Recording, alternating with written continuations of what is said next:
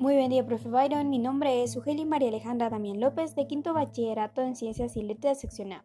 El día de hoy voy a hablarles sobre la auditoría social, sus principales características y algunas leyes que respaldan al ciudadano. Esto se realiza a fin de tener sostenibilidad económica. ¿Qué es la auditoría social?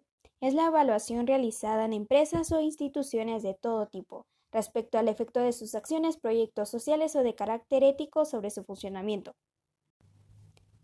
Sus principales características es que ponen a prueba la actividad que se desarrolla en todo momento de acuerdo a un comportamiento ético.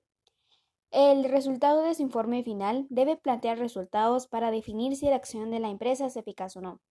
También suelen incluir una serie de iniciativas a futuro. Algunas leyes que respaldan al ciudadano. Artículo 17. Participación de la población en el proceso de organización en la comunidad con fines económicos, sociales o culturales. Artículo 60. Exige que los consejos municipales faciliten la más amplia información sobre su actividad. Artículo 129. Obliga a que todos los presupuestos municipales tengan una estructura programática. Mi comentario es que deberíamos de ponerle más importancia a este acto en Guatemala, ya que se ejecutan planes, programas y proyectos para nuestro país.